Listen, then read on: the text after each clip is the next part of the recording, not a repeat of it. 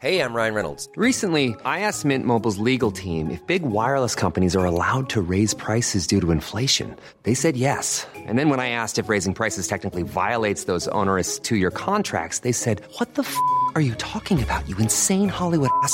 So to recap, we're cutting the price of Mint Unlimited from $30 a month to just $15 a month. Give it a try at mintmobile.com slash switch. $45 upfront for three months plus taxes and fees. Promo rate for new customers for limited time. Unlimited more than 40 gigabytes per month. Slows. Full terms at mintmobile.com. Bienvenue dans cette nouvelle série documentaire Fraudster, qui va vous narrer l'histoire de fraudeurs et de fraudeuses célèbres. Puisqu'ils et elles ont besoin d'argent, mais surtout de gloire et de reconnaissance, ils et elles ont repéré une faille dans un système, puis se sont engouffrés dedans, les deux pieds en avant. La première série d'épisodes concerne un des noms les plus connus dans la fraude, Charles Ponzi. Dans l'épisode précédent, Ponzi venait de se faire condamner après la chute de sa pyramide. Suivons-le jusqu'à la fin de sa vie. Monsieur Madoff a été arrêté jeudi 26 par le millions de dollars qui le ont été soupçonne volés d'être dans à la l'origine d'une mise en place escroquerie des financière. à la DIA sur une cote admise de 6 milliards d'euros. A coûté près de 1 de Dieselgate a coûté plus de 30 milliards d'euros. Au groupe Volkswagen.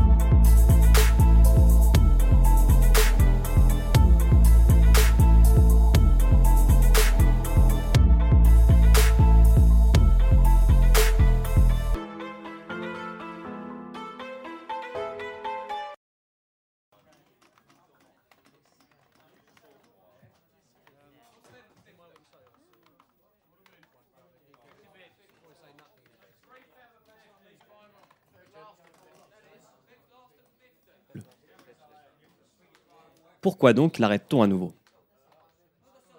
Sa première peine de prison était liée à ses crimes de fraude envers la poste américaine. Maintenant, l'État du Massachusetts veut le juger pour des actes de vol envers ses clients. C'est un coup dur pour Ponzi, qui pensait s'en être tiré en plaidant coupable à toutes les charges lors de son premier procès. Utilisant son bagou pour se défendre, et en même temps, bon, il n'a plus le choix vu ses finances, il lui est impossible d'embaucher un avocat, il réussira à convaincre le jury de ne pas le remettre en prison pendant les deux premiers procès. Le troisième lui sera fatal, et il sera condamné en 1924 à une peine allant de 7 à 9 ans de prison ferme selon son comportement. En prison, il reçoit des cartes de vœux de ses anciens clients. Il est populaire pour ses poèmes qu'il écrit sur les détenus. Bref, il passe du bon temps. En septembre 1925, il sort de prison grâce à son appel concernant son jugement et s'envole vers la Floride. Et que fait-il d'après vous? Il remonte une pyramide.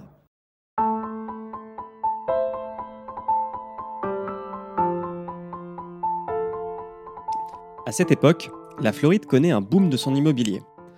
On construit beaucoup de maisons et d'immeubles, c'est un investissement sûr. D'ailleurs, c'est un investissement qu'on dit de père de famille. Ponzi monte une société qui promet de vous doubler votre investissement en 60 jours. Sur la base d'investissements immobiliers dans l'État, il est incorrigible. Pour assurer ses arrières, il achète bien des terres en Floride, mais elles sont inconstructibles, elles sont sous le niveau de la mer. Bref, ce sont des merdes. En février 1926, il est jugé coupable de fraude à l'investissement et condamné à une peine d'un an ferme. Cependant, il fait appel, paye une caution et organise une évasion du sol américain. En effet, l'État de Floride n'a pas encore compris qu'il avait affaire à un fraudeur déjà condamné dans d'autres États du pays. Et Ponzi ne veut pas que sa sentence soit aggravée. Il faut se rappeler qu'en 1926, les moyens de communication ne sont pas tout à fait les mêmes que ceux de notre époque.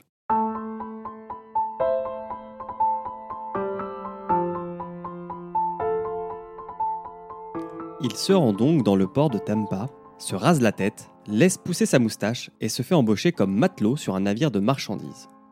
Direction l'Italie. Mais Ponzi a un gros défaut. Il parle beaucoup. Et très vite, plusieurs membres de l'équipage savent qui il est réellement. La rumeur se répand, et lors d'une escale à la Nouvelle-Orléans, le shérif du coin le cueille.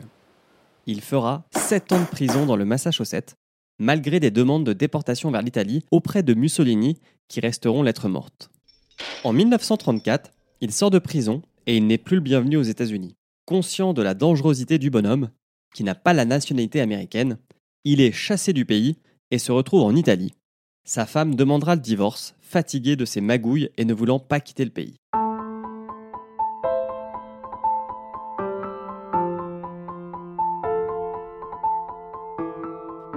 Le reste de l'histoire est flou. Ce dont nous sommes certains, c'est qu'il a séjourné en Italie 5 à 6 ans avant de fuir au Brésil en 1941. Pour le reste, selon les sources, il aurait eu des vies très différentes. Une première veut que Ponzi ait travaillé pour le ministère des Finances en Italie sous Mussolini, que son bagou lui ait permis de gagner quelques échelons au ministère avant de fuir le pays, son incompétence le mettant en mauvaise posture. Une seconde version veut que Ponzi ait repris ses activités frauduleuses et, après avoir arnaqué de nombreux Italiens, qu'il se soit enfui. La dernière a fait de Ponzi un employé d'une compagnie aérienne italienne, Alla Littora, et qu'il a été déployé sur les lignes entre l'Italie et le Brésil. En 1941, lorsque le Brésil rejoint les forces alliées, Ponzi décide de s'installer dans le pays sud-américain.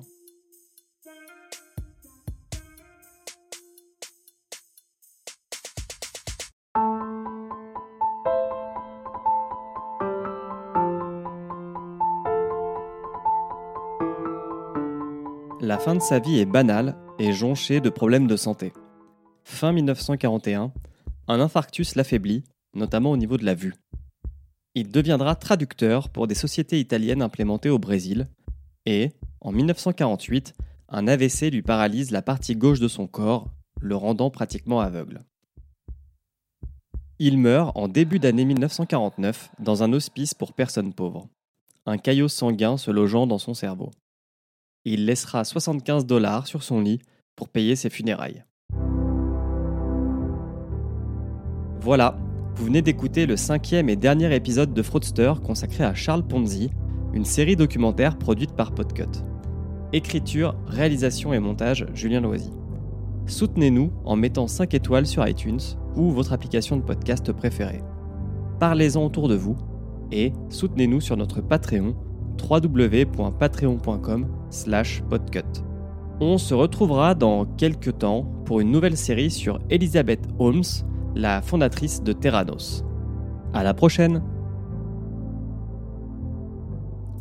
Monsieur Madoff a été arrêté jeudi 26 par le millions de dollars ont été volés à dans la maison d'une Place à la TVA sur le quota d'émission 1,9 milliard d'euros. A coûté près de 1 de la Dieselgate a coûté plus de 30 milliards d'euros. Au groupe Volkswagen.